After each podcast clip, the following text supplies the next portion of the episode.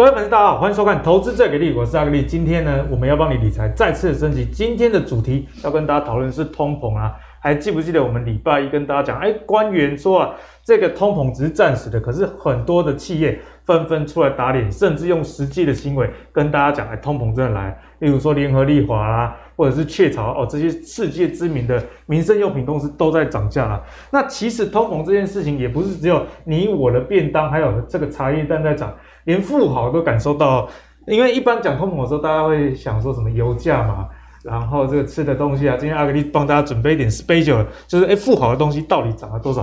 例如说一些娱乐性的花费，动力游艇呢，其实目前要价要六百八十万美元，涨幅是十一点二 percent，其实是蛮贵的哦。那时尚消费也是，各位女性啊，如果你是在纽约做脸部拉皮的手术，呃，今年年增率是五十一 percent 哦，所以呢，美丽的代价越来越贵了。那包含是像一只 AP 表，昨天教授来节目的时候，大家可能没看到，教授就带了一只 AP 表，AP 表的皇家橡树系列啊，涨幅也有百分之三十四。所以从各式各样的支出看起来啊，通膨真的是不管你是什么样阶级的人，都会感受到这件事真的是来势汹汹啊！就连这个社群网站的创办人，这个是 Twitter Twitter 创办人杜喜也发文警告。你看，连这个他的 Twitter 的创办人也不是经济学家，就跟你讲通膨，就代表说他真的觉得代志很短掉了。为什么呢？因为美国九月的消费者物价这个年增率达五点四 percent，是三十年以来的高点哦。那杜喜在这个 Twitter 推文中也表示啊。现在这个恶性通膨会改变所有事情，而且正在发生之中。对于美国，然后全世界都会有一个很深的印象。所以对通膨，我们该怎么观察？毕竟通膨啊，如果挤压到你日常生活的可支配所得，那你就会少消费其他的东西，自然呢对对相关的公司会有所影响。因此，通膨这一题非常重要，也是今天会跟两位来宾深入讨论的一个主题啦。好，首先欢迎今天的两位来宾，第一位是我们股市贵公子海豚。大家好，我是海豚。好，那第二位呢是观众朋友也很喜欢的资深产业分析师冯全富冯老师。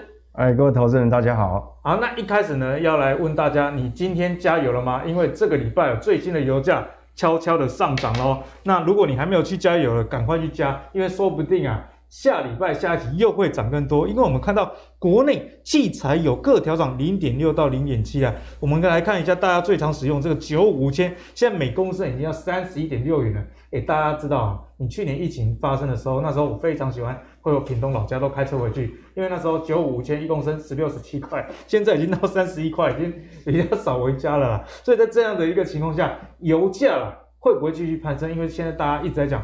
啊，这个油价攀升以外，停滞性通膨这样议题，我们刚刚也看到这个 Twitter 创办人开始在警告大家。所以关于这样的议题，我们该怎么看？请冯老师来帮我解答。哦，我今天忘记准备欧阿米耍的 K K 线图。哦，欧阿米耍 K 线图。对，所以欧阿米耍涨。这个这个其实，我想通膨压力哈，为什么官员跟我们一般庶民感受不一样？我觉得基本上就是说，那个我们这个经济部叫主计处，他们的计算 CPI 的采样本身就有很大毛病。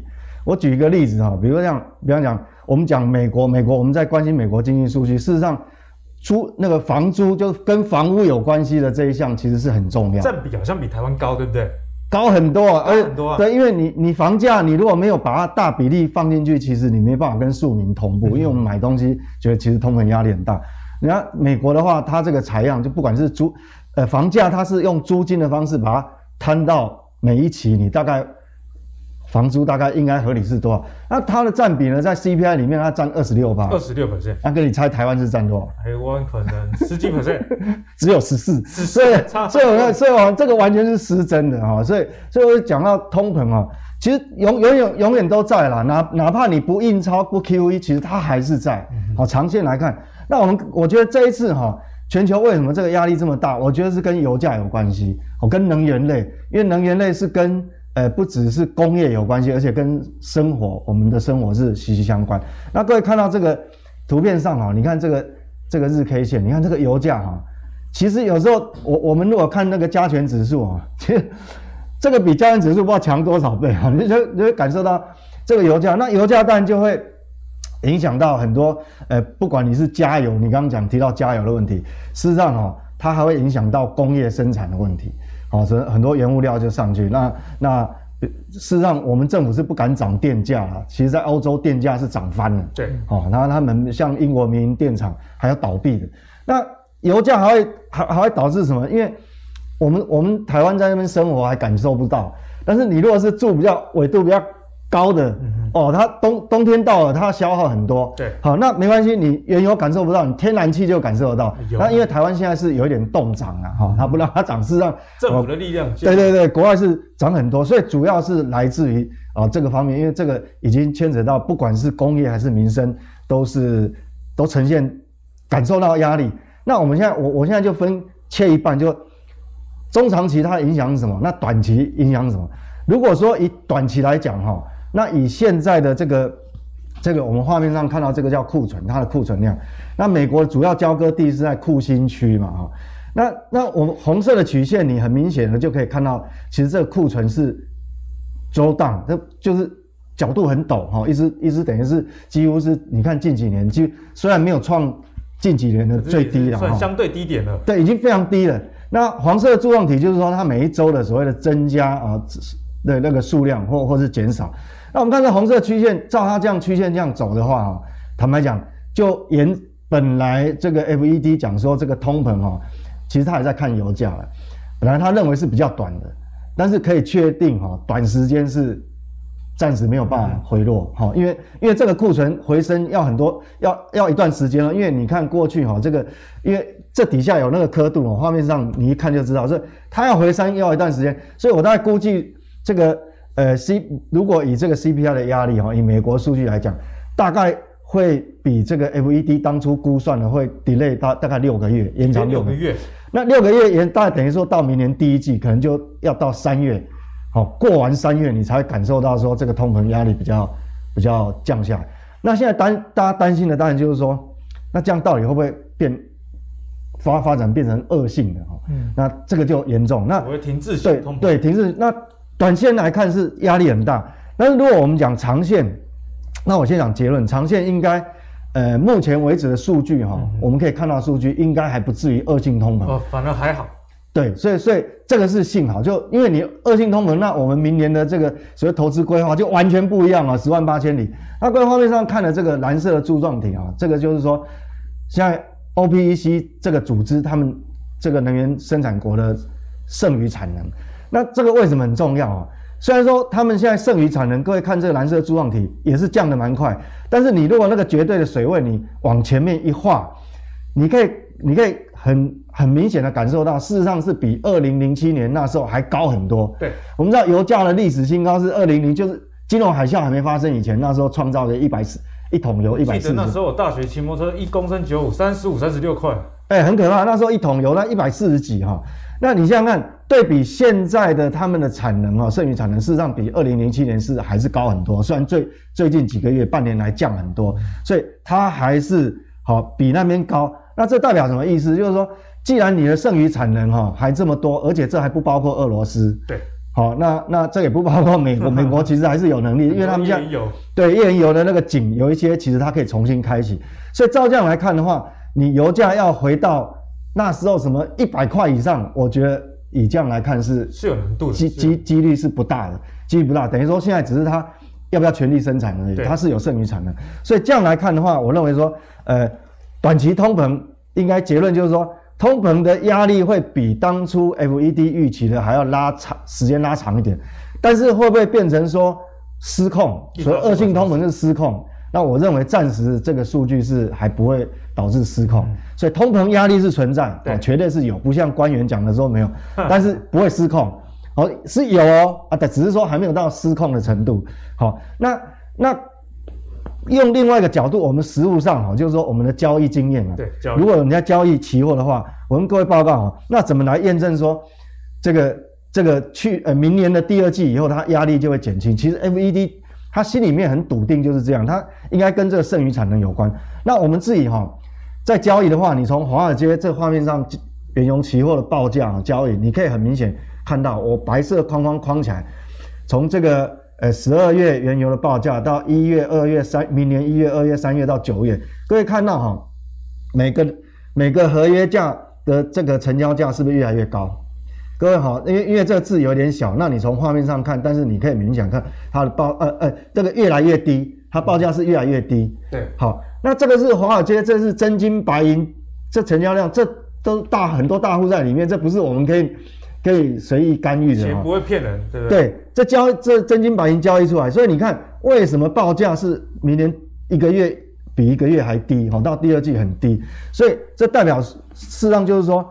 其实市场的大户哈，美国大概知道说他们的这个油商就是要开采那个产油的那个 schedule，他们其实都掌握得很清楚，所以这个也证明就是说，为什么 FED 哈，他还是坚持说，虽然通膨的时间压力的时间会稍微比原来延长，但是他认为是可控的，可控制的，对，不会失控哈，那大概是这样，所以原则上整个来看，我觉得通膨压力是一定会有，好那。但是还没有到说一定会发生什么重大事情的这这种重重大影响是还不会，好，所以所以整个通膨压力就是还在可呃很大，但是还在可控之内，对对，所以冯老师刚刚跟大家分享为什么还在可控的范围，因为这个石油的产能啊并没有火力全开啊，如果真的产能全开的话，那价格你要这个提高，甚至要站上一百元美元这个每桶啊，这个难度就很高了，毕竟。这个供给跟需求是一个很大的一个平衡嘛。好，那之前呢，鲍尔说啊，这个通膨只是暂时的，不过前几天似乎有改口了哦。他说啊，通膨恐怕居高不下，他已经对通膨居高不下情形感到忧心。不过他另外也明确的表示啊，FED 将在不久之后开始缩减购债的规模。不过他强调呢，要对劳动市场复原保持耐心，所以还不是升息的时候。所以看起来这个充分就业是升息的一个必要条件之一了。不过。我们也知道说，之前这个通膨疑虑对股市确实造成影响。不过所幸啊，这几周哦，美国的这个财报周数据都还蛮亮眼，所以稍微化解了这样的一个疑虑。不过进入十一月之后啊，有这么多通膨啊，以及缩减购债、升息等等消息利空的影响之下，整个盘势我们该怎么看？我们接下来继续请教海豚。好，那这个美股最近财报周嘛，哦就其实公布了，算还不错。哦，可是可能要留意一下，因为接下来一些科技的重头股开始要公布了。那这些科技股其实之前都有受到受到缺工嘛、缺柜这一类的影响哈。其实我就觉得说，他们接下来公布的数据很重要，但他们接下来展望会更重要。因为你不要像 Intel 一样一公布，结果说什么资本支出要增加，因为要满足这个晶圆代工的不晶圆相关的需求嘛。结果呢，说毛利率会掉下来，结果 Intel 就大跌，然后带动美股就比较弱。然后说接下来有陆续这种展望，哎，可能数据看不错，可是展望相对差的话，可能还是要留意说对市场可能还有还会有一定的冲击。不过之前回来的时候我都有提到啊，就是说美股的状况就是说目前底已经有打起来，所以接下来要再破底的机会可能相对没有那么大。那连带台股我也其实有跟大家讲说，而且我觉得接下来。要在破底的几率是不不高了，然后不高了。然后这个大概就是刚刚可能讲到通膨嘛，哈，那其实它也可以关注哦，因为停滞性通膨，一个是通膨数据 CPI 的数据有没有持续的飙高没有下，另外就是失业率。那其实我有看到，就是在其实美国失业率其实它是稳定的降下来，所以。我觉得停滞性通膨的几率真的是相对来说没那么大。对，那另外像德国哈，昨天有一个新闻，就是说德国恐陷入停滞性通膨，写得很严重。像我我也是看了一下那个德国失业率，其实也还好。所以我觉得这个东西就是要持续追踪，像刚刚冯教授讲的，这个有这个倾向，但是发生的几率还不高，所以我们这些数据要持续做观察。好，那接下来我们看一下这个，还是来看大盘的技术面然后。那其实最近的技术面来讲，其实算表现不错。其实上礼拜来的时候，我跟大家讲过说，说大盘其实是有过这个。十月一号和一六八八三这根长黑 K 的，那有过了之后，其实短线就结构来说，算是也开始有点转多的意味，但是后面还有一次修正的可能。那这个修正有可能是走横向的时间整理，或者是再往下修正。那其实我蛮担心，如果说往下修正，可能就是比如说通膨恶化去影响市场哦，或者是说哎财报数据。不好，或是展望开不好，带动美股可能又修正，所以台股可能反应会比较剧烈一点。那这我是觉得说，接下来几天要特别去做观察的。那其实上礼拜来说，我有跟大家画这个嘛，哦，大家有印象，我说，哎，几个交易之后呢，那个季线扣到什么位置？几个交易日之后，月线扣什么位置？哦，那十月一号这一根长黑 K 呢，在三个交易日就要扣下来了，哦，这三个交易日就要扣下来，等于说就这礼拜五或下礼拜一。月线其实就有机会走平转阳哈，所以其实，在上礼拜来说，我一直有跟大家讲说，哎，其实这两礼拜是关键。如果说指数可以持续的守住月线的话，哎，在十一月哦，在十一月，哎，基本上月线走平转阳之后，加上季线扣在这里之后也要下来哦，就有机会十一月是有机会走出一个大盘是有机会走出行情的。那当然还是要看族群类股了哈。那最近有一些族群哈有冒出来哈，这还算是至少是正向的反应了哈。那这张图呢，还是可能就是说。因为像海豚自己在做行情规划的时候，都会列出三种可能，然后自己去诶去判断说哪一种几率是比较高的。对哦，那所以目前就是有三种啊。第一种就是说，诶月线不破的状态下，诶就是进入十一月诶就有机会去做攻击。那假设接下来两三天因为一些国际事件或是诶美国科技股财报利空哦，像台湾最近像联电啊、联发科也要法说会嘛，如果这些假设出来的结果不好，导致台股不小心又破月线了，那其实整个的行情状况可能就要。等到可能十一月再等个两周，可能到十一月中过后才有机会再去走翻多。哦，那当然说目前是认为要再破那个一六一六二的机会是比较低的了，因为除非有些什么新的利空，那当然是说。呃，这个其实有点矛盾了哦，就是讲实话哦，讲实话，我既希望它发生，又不希望它发生。哎，怎么说？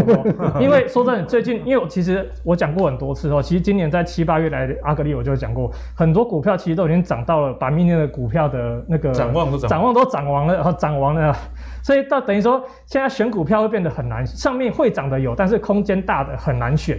哦，因为像我都喜欢找那种二三十趴空间以上的嘛。那现在看到说，哎，都都只有大概十几趴、二十趴空间，就会不想要做。那变成说你做硬做，其实又很担心，就是说啊，万一没上去又下来啊，变成说频繁的停损也不好。所以就是会希望它下去哦，把它杀深一点，跌深才有机会，才有创造财富重分配的机会嘛。那不希望它下去呢是。啊，这下去我好像就没有业绩可以了。这个当然是这个工作上的，啦哦就是会变成说，因为大家知道，像我操作就是比较龟毛一点。那如果真的空头的话，我可能就宁愿空手。那那个会员可能就觉得说，哎呀，这个好像不太好。老师，你怎么都不动作？对啊，啊，这个是开个玩笑了哈。那再来是看一下这个像比算比较正向的哈，我一直会跟帮大家去追踪这个多空龙排列股票加油站大盘比例。哎，其实最近有好转哦。其实上礼拜来的时候已经跟大家讲了，哎，其实。短短线的哎，已经转多了，说代表是短线有进入一个强弹的机会，结果哎，真的这礼拜蛮多中小型股都有看到比较强势的表现哦，所以是符合哎这个 SOP 的哦。然后另外就是说长线的部分，虽然没有黄金交叉，不过大家看到最近哎收敛的速度，绿色的空方的收敛速度是变快的，对，所以代表有很多的个股其实慢慢从盘整阶段哎。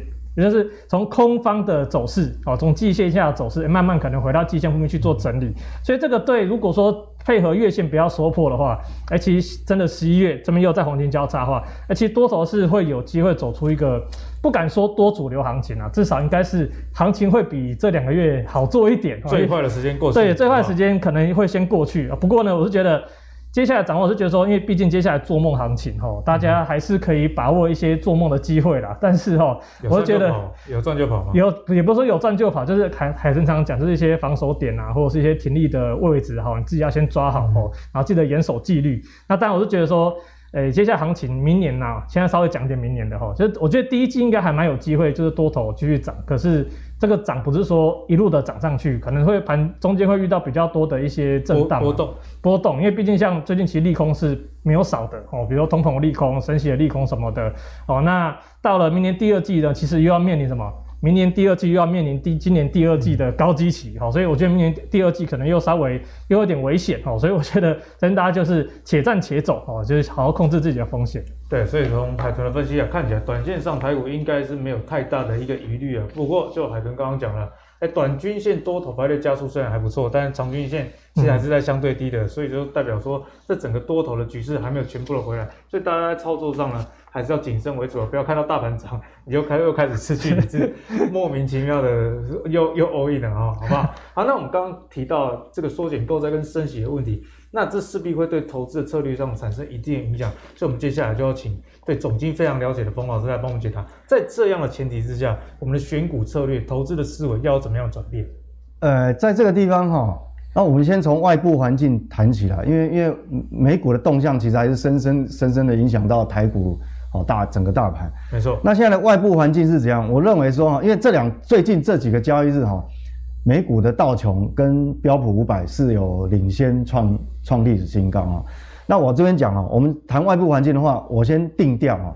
其实创历史新高，你也不要太高兴啊，不要太高兴。对，我讲结论哈，就是说，即便创新高啊，纳斯达克现在还没有创高。但它有没有机会创高？有的。如果如果说你的财报后面公布都很漂亮，因为接这礼拜都是重量级的，它有可能去挑挑战历史新高。但是即便它过高了，你不要太高兴。为什么？我的结论是它走不远，走不远。对，它走，它会走不远。所以我定调它还是一个箱型。为什么箱型？第一个哈，第一个它受什么牵制？各位各位看哈，以一个长线来看哈，画面上各位可可可以看到这很多条曲线嘛。那里面最陡峭往上窜的哈，现在已经不是说，哎，这个是我先跟各位报告一下，这个叫这个哎呃 Fed Watch 哈，就是升息明年二零二二升息次数的几率，好这个曲线。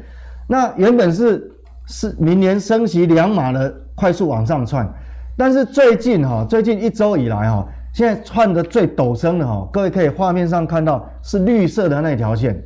有没有很陡峭往上上？其其他都是弯下来。那绿色那条线是什么？绿色那条线是预期明年要升息三码，明年就升息三码。那这个那这个不是我我们讲的，这是华尔街他他们所谓的债券债券，因为债券交易量很大，它债券期货市场实际上交易出来反映出来的价格反映的出来是会变成这个样子。好，所以本来我们讲说最近通膨有压力。那有可能明年就提早升息，就变本来是说年底，那提到第三季，那等于说明年有可能升息两码，但是现在连三码的哈，现在已经窜高了。那如果以整个几率哈，几率目前当然呃升息两码还是几率最高是三十二点三，但是你看到那个绿色的曲线往上窜，哇，速度很快，要去追那个两码的几率，现在升息三码几率来到二十七，所以这个就是第一个哈，一个比较中长期的。的角度来看的话，它会有个牵制力量，因为你这个也不是我们说了算，那个市场交易出来，好，所以这样来看的话，即便你创高，你会受这个牵制，好，那那这个是这是一个一个角度哈，那另外一个比较短线的，短线哈，各位画面上短线的话，你看这个十年期公债殖利率，目前的位置啊是在一点六三，其实已经来到这个半年前的高点了，随时都有可能突破，大概大概在四月份。那你如果一旦突破往上走的话，哈，那难免你可能你在股市就会有可能形成假假突破，即便你现在道琼跟 S M P 五百是突破，它有可能假突破又又掉回一个区间。对，没错。好，所以所以这个是短线压力。好，那刚讲一个中长线，一个一个短线，这是牵扯到利率对市场干扰。另外，我讲一个很重要、非常非常重要，就基本面的角度。我们讲说哈，你任何国家哈，你的股市要长期走多，一定是。我们讲说美国很特别嘛，它靠内需消费。嗯哼。那内需消费要靠什么？口袋里要有钱。对。那口袋里要有钱呢？我们来看画面上，这个叫美国的个人可支配所得。哈。那它的长期趋势，我们看到黄色的柱状体是一路很明显啊，这个非常 smooth，好没有？一直一直往上。当美国人真好。对。那那蓝色的曲线是它的年增率。哈。但是这个是长期哦。那我把最近几个月把它放大，各位看出现什么什么猫腻哈？我把我把过去一年来哈，你可以看，刚刚这个黄色柱状体都一路往上嘛，对。但是这个十个人可支配所得哈，这个是黄色，一样是黄色柱状体。你有没有发觉，过去十几个月已经没有在成长了？对，是持平哦。那有一个比较突出的是，因为去年新冠病毒爆发的时候，因为它是发钱嘛，不是发什么什么支票给每个人，每个人都只要是国民，就好像我们五倍券一样，他就发，国家送钱。对，那叫可移转性所得。那移转性所得你。进到你的户头，但突然那一个月会会暴增，所以那个黄色柱状体会特别长。但是呢，你如果那一根不要看的话，哎，它可实质可支配所得其实没有增加，哎，对，都差不多。那这个就很虚哦，嗯、就是说你美国这个国家，你既然是靠消费，都是内需消费，那那现在通膨压力又又那么大，物物价变贵了，口袋的钱也没增加。对，那那你的可支配所得，你如果政府不补贴的话，那那马上你你的购买力会降低。所以说，我说从这个消费的基本面来看呢，我也认为说，即便美股现在创高，等于说过去一年创高是 Q 一 Q 出来的，那你现在要再往上走的话，你如果没有这个实质的这个支撑哦，那就很虚。对，所以我认为还是定调，它可能就区间，所以突破你不要太高兴。好，所以那另外那好，这是外部环境，那我们看内部环境，反而哈这个月我比较乐乐观一点。如果说呃，上个月阿格力问我的话，我可能会很悲观了。为什么？因为少了最后面那一根了，这叫外销订单，会差很多。因为你在旺季的时候，为什么没办法往上推？那个那个在过去那个会很危险的，对。所以你看嘛，在在这个还没有公布以前，其实台股其实都不强，嗯，啊，也没有那么活泼。一公布之后，台股就对。那你现在看这个外销订单，现在是创历史新高。好、哦，那这个黄色柱状体是创历史新高。那这个东西是什么？外销订单其实就是上市贵公司的营收的领先指标了。好，那那你这个会影响到未来一到两个月，就很多公司一到两个月的营收。所以很显然，事实上，你十月营收到十一月的营收，至少这两个月应该创高的加速，也还是会蛮多的。因为从这个外销接单，因为这不会骗人，啊，这是数据。看出一个对，那那我们就注意，那内容呢，到底是哪些比较比较多呢？画面上可以看哈，这个在产业别的话，呃，土黄色的是资通讯。好，下游其实它很陡峭，往上跳。那蓝色的部分呢，是那个电子零组件。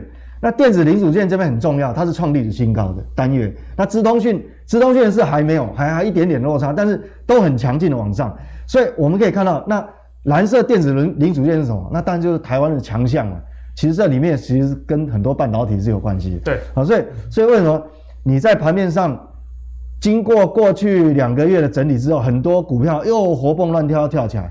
哦，大概所以所以以台股来讲，事实上，呃，我我上一次又在节目讲说，其实哈，你不要太悲观嘛。我用本一比的角度，对，那时候是用本一比。对，我说那个支撑会很强。那外销订单又这样呈现的话，其实呃，应该来讲，呃，虽然我没有办法很很笃定说它一很有很有办法去挑战那个一万八哈，我不敢讲。但是至少哈，现在底部的支撑是。越来越高，对，越来越高是垫高了，这是很肯定的。那我刚刚讲，外销订单是上市柜营收的领先指标，还有一个很重要是指标是它是外销订单的领先指标哦，领先中的领先，对，领先指标中的领先，这叫外销订单动向指数。那各位看到，蓝色的是最新公布的数据，红色的是上个月。那你看到最重要的前面两项哦，第一。第一个是资通讯，第二个是电子，有没有？那它都还还是在五字头，就五十以上的这个这个扩张区域里面。所以为什么呃经济部主计总处还告诉你透露预估说，下一次公布的外销订单还是很有机会再创历史新高？其实从动向指数看得出，对动向出来。那你看到第三项就不行哦，第三项很很明显，就光学器材就很短了，我们蓝色变成四四开头，只有四十一点二。光学产品的订单里面最大项是什么？面板。面板。所以，所以有时候这个不会骗人哈。所以有时候，所以我们讲这个，我们就要比较小心一点。所以，即便它已经止跌了，它不一定会跌，因为它跌很低的嘛，股价净值本很低。但是重点是，我们要投资是要投资会涨的，不是投资那个不跌。你放现现金，现金也不跌啊。哦，不要管通膨的话，它不会跌。对。好，所以这个很重要。所以我们我就下个结论，就是说整个。外部环境哈，现在是创高，但是我提醒你，你还是要有风险意识。我认为还是相信。那国内的这个环境哦，因为外交订单往上走的关系，所以这个营收，因为上市柜营收还会还会有呃一到两个月还是会很亮丽，所以个股表现的几率还是非常大。好，所以呢，在这个个股表现的时代，大家就要好好的盯着财报啊。那持续进入这个即将进入到十一月嘛，十月的这个月营收，大家就可以仔细的关注。而且这个礼拜很多半导体公司的法说会都要举办，对于未来的预期呢，大家也可以多加关注。那如果你发现，哎，法说会有超乎预期的话，那这个股票就是之后上涨几率相对比较高啦。好，那刚刚呢，阿格力问大家。你去加油了吗？现在问大家，你啉红茶吗？好，不是阿公店哦，是红茶店哦。最近红茶店真的是非常强，不仅被关紧闭啊。我们昨天教授说被关禁闭是一个认证，去年航运被关禁闭之后来了一大波，那这次宏达电的被关禁闭是不是代表元宇宙相关的概念股是下一波可以走比较远的题材呢？那先不管这件事后，我们先来看一下国际上的公司是怎么做的。我们看哦，脸书。脸书的这个执行长祖克伯他就表示啊，要推出新款的 VR 头戴装置，而且也盛传说他不排除把脸书改名啊，为了下一步的一个计划，不惜把这个企业改名。哎，大家知道一个企业要改名，其实是很重要，而且也是不能轻易更动一件事啊。所以从这样的现象看起来。元宇宙这样的题材似乎势在必行，不过这到底是旧瓶装新酒，重新炒作，还是真的有这个前景呢？我们就请海豚来帮我们解析。好，那这元武宇宙呢？大家都知道这个梦很大，应该连可能插血统都知道这应该是个梦啊！吼，因为其实祖克伯自己有讲哦，这个东西要正式要到盈利，大概要。十五年，十五年，对，我是看这个新闻上面写的啦，然后他说可能还要十五年，但是我自己，我本来想说，哎、欸，至少要等个五年吧，而且没想到他自己说五十五年，我也是蛮吓到，因为想说你不能元宇宙，你至少也可以，他的那个 Oculus 的那个那个 VR 头盔，至少你可以先有一些游戏的一些相关的获利嘛。十八禁之类的。呃、这个我不，因为其实，在几个月前呢、啊，我有研究一下那个 Oculus，因为那时候华讯其实蛮热，然后我华讯是那个 Oculus 的那个供应供应链，然后其实那时候像刚刚哎，刚新我提到说不要出新的头盔，可是我几个月前看他们说接下来短期内不会出新的，所以这跟我的认知有点不太一样。如果有出新的话，我还想好好关注一下，因为大家也知道，其实目前 VR 最大的问题就是。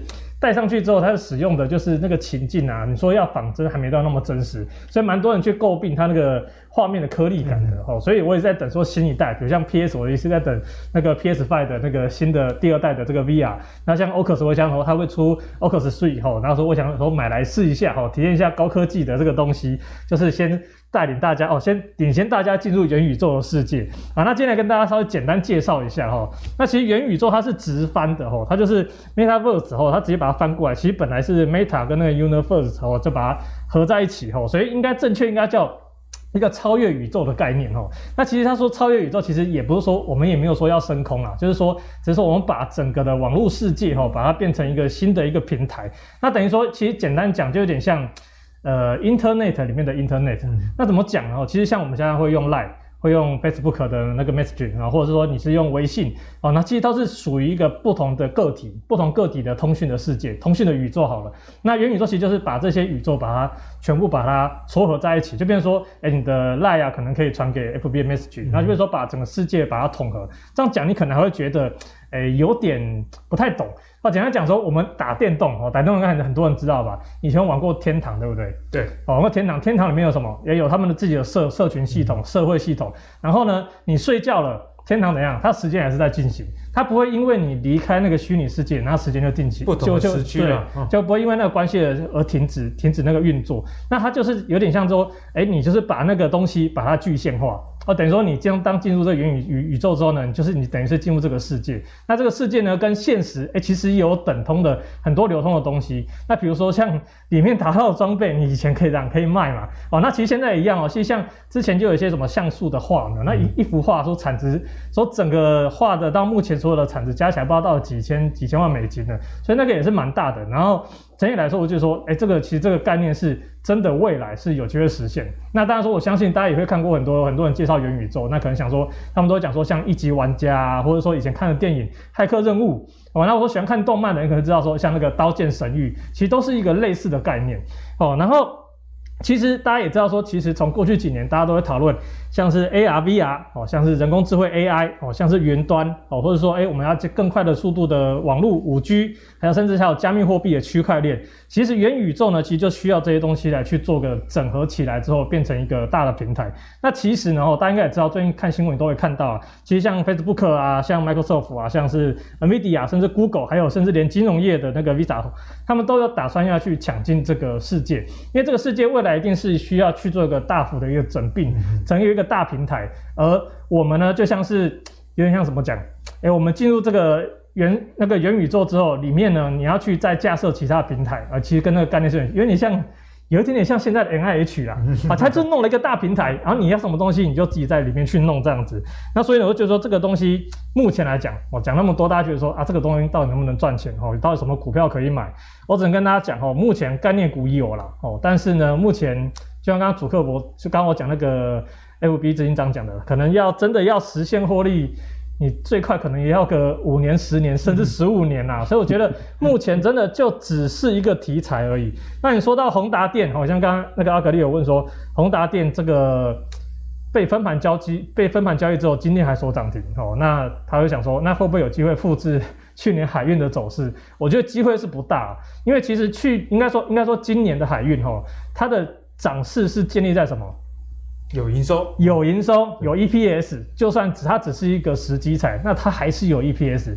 但是宏达电呢，它开出来的 单月自己还是在赔钱哦，所以我觉得这个几率不高了哈。所以它真的是比较符合我们传统第四季的一个草梦行情哦。那我们还是看一下说元宇宙概念股啊，这是大概列一下哦，大概列一下。不过大家可以留意一下哈，就是里面讲到像 ARVR。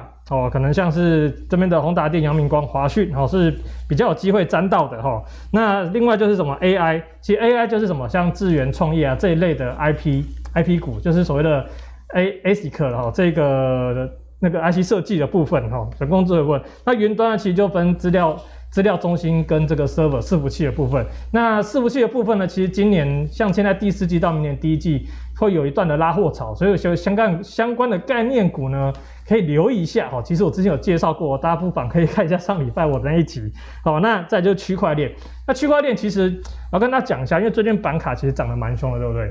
就是有些板卡股有在涨啊，但是我还是跟大家讲一下，其实现在的板卡，应该说现在的不管是什么币什么币啊，基本上都是用那个 ASIC 在挖比较多哦，所以等于说是像是智源啊、创意啊、世芯这一类，其实反而是比较有机会去受惠的。所以那些板卡股在涨涨什么，我真的是不知道，真的是不知道。所以大家就真的是先看看就好。如果说公司还没有营收的话，你可能就要更小心一点哦。所以大概这个哦，大概给大家参考。那另外 WiFi 六也是一样哦，就是你要想你要在元宇宙世界。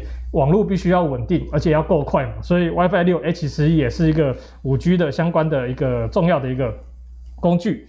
好，那技术面还是帮大家看一下啦。其实看到这个线要怎么分析，要怎么分析，就是一直喷，一直喷，一直喷。哦，你们大家有看到那个网络都不是会传一个分析师一直吗？一直喷，一直喷，一直喷吗？就这种感觉。不过其实简单讲，我们还是客观分析嘛。不管你是追在第一根、第二根还是第三根，还是追在今天的涨停板哦，其实都一样关键。我都跟大家讲过，看什么？哎，看大量低点嘛，我就把大量低点这一天把它守住就好了哦。就就就就这样子，我也不知道在分析什么了。然后再就是阳明光哦，也是一样哦。阳明光还算可能比较有基础一点哦，因为它至少算是整个元宇宙里面比较早在动的。因为至少它你看，它至少整个多头排列还是比较完整的嘛。哦，回来看宏达电。哦，它也是在下面混，不知道混多久，这突然一根哈，那个一根冲起来。那阳明光的部分呢，其实一样，也就是抓大量低点去做防守哈，大家就这样子去做观察就好。那当然也是提醒大家啦，元宇宙题材很大很美，我也很想去尝试一下哈，但是呢，现在还是没有营收的哈，那大家在操作的时候切记要小心一下。嗯，所以呢，还对提醒元宇宙相关概念股确实是。有它的风险存在，嗯、特别是已经涨上去了。嗯、有时候这个题材在炒的时候，如果没有涨很多，那有时候赚个这个偷偷偷嗯跟单一下，那还可以。可是现在涨成这样，真的是不知道该怎么办了。好，所以如果没有买的朋友，我们讨论下一个议题，那就是电动车 哦，好不好？因为刚刚问你嘛，你加油了吗？那这个。你元宇宙了吗？那现在呢？呃，问大家，你电动车了吗？哦，那电动车真的是世界上的一个趋势啊。我们看一下最近的数据，国际能源署就预估全球汽车锂电池的产量，去年是这个一百六哦，那之后到二零三零年就会到一千六，那这样子是一个十倍的跃进啊，十倍跃进下代表，哎，这个市场真的是存在。那我们最近也看到很多欧盟啊的这个柴油车卖的是非常不好，除了大家减少购买欲望以外，呃，直接很多车款直接去停售了。但是接下来又要想到一个问题，哎，虽然大家知道电动车是趋势，不过相关的概念股很多都已经涨了很多了。那在这样的情况下，如果还要继续投资电动车相关的议题，我们该做怎么样思考？我们请冯老师来帮我们解惑。好，我想今天带来的主题哈，跟大家分享的就是未来五年到十年哈。我们还是要想尽办法当电车痴汉了哈！你要你要赚这个趋势财，一定要当电车痴汉。那我们看最近的盘面上哈，其实只要你能够跟车所谓的电动车产生连结的，都大涨。我不管是电池材料什么美琪玛啦，什么哦康普啊这一些啊车王电啊，反正你只要扯牵扯到电动车，它都大涨。那但是这选股很累啊，因为一般投资人哦不见得他。呃，那么会选，那我们今天哦主要的标的哦是提供各位就不用选股，懒人投资还是有方法用 ETF。那在先谈 ETF 之前，我先让各位哦了解一下整个大环境。那各位画面上看到哦，这个就是说，我们讲说电动车目前到二零二五会不会有这个缺货危机？我认为哈，这电池会不会有缺货？其实原本来讲哈是不应该会缺的啦哈，不应该会缺。对，那但是呢？现在后来重新计算过一遍，我发觉不得了，欸、真的会缺，为什么？你看哦，最近我我我我讲一下这个哈，欧洲为什么最近也缺电，你知道吗？他说，因为欧洲是风力发电的占比是很高的。他说哈，今年天气很奇怪，缺风啊，缺风没风，没办法发电。对对对，那你看看，所谓新能源的话，不管太阳，太阳能有日落的时候啊。那风既然也有你没风风没有风的时候，那水力发电就更不用讲，有枯水期。我想台湾也有枯水期，大陆也有枯水期。好，那重点来了，我要讲就是说哈，本来我计算是不太会缺的啦，可是后来因为这个事件过后，全世界现在资本支出大量投入哪一块？除了电动车以外，储能。储能。那储能变会，它会跟这个所谓的锂电池会会会跟电动车会变成对，会竞争这个原物料。那各位画面上看到这个哈，你看哦，这里这个所谓的渗，这里有很多国家渗透率，挪威的渗透率现在是电动车是最高的。但是呢，因为它的量体并不是那么大，反而它影响不大。那现在影响最大是这个哦，各位画面上看到这个左下呃右下角的中国啊，那中国大陆这个地方呢，它目前的渗透率非常低，大概只有哦只有十十十个百分点附近而已。但是它的全球电动车的 market share 啊市占率将近五成的，四四四十几趴，所以你就知道说这个哈，我们就要关注到说。未来最大的市场会在哪边？去年哈，二零二呃二零二零年中国电动车总共销售量一是一百二十六万辆。那目前哦，各家法人机构估一估，我大概把它打一个平均均值哈，大概到二零三零年的时候，中国大陆的电动车电动车啊销售量会到九百三十万辆以上。九百三十万辆？那去年才一百二十六，啊，所以你就知道说，你就知道。全球未来现在是它是最大的市场，未来一样是最大哈。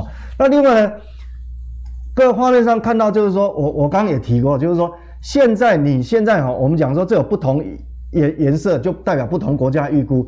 主要现在的问题哈，缺口就是说在我们过去两年没有统计到，就我刚刚讲的，因为储能系统发掘要用到很多，忽略掉这一块。对，忽略掉这一块，所以我们估计这个这一块的话，电动车可能目前还危机不大。但是如果你把这个绿能发电，其实像我们电力公司最近已经有标有有发要几个标案，就是说那个储能系统有哈有这个，那每一家科学园区也都有储能系统，光台积电自己的储能系统就用很多。然后过去储能系统是用铅酸电池，那台积电现在新的厂用的这个这个储能系统呢，它用的是锂电池哦哈，所以这个东西这个造成说我们讲说。为什么有人开始专家都认为说到二零二五电池这个锂电池会缺货？好，那我们就回到我们投资面，这有什么机会呢？你要选股很麻烦呐、啊，对不对？那没关系，其实哈，画面上各位看到的这这档 ETF，其实我已经追踪超过两年了啦。哦，那但如果有有那个缘分，你两年前就接触到的话，你你现在已经发家了哈，发财。对，但是但是我们讲说这是长线趋势，它会不会只有一两年？不会哦。电动车跟储能系统，因为你要发展绿能，那绿能就需要储能系统，好、哦，才才会才会 balance。那你这样的话，等于说这个常见趋势是五年、十年，甚至于二十年都都是这个样子。所以这个 ETF 可能就是你非常重要的口袋名单哦。好、哦，在未来几年的 anytime，所以我们所以我说刚一开头讲嘛，我们未来一段时间就是你一定要当电车痴汉，电车，好、哦，你要记起来。那这个锂电池，这个这家 ETF 是在美国挂牌的哈，那它已经成立了十呃大大概十年，它二零一零年啊成成立成立十一年。那你看哦，重点是喜欢存股的朋友很重要。这个画面上看到它，它它每年还配息。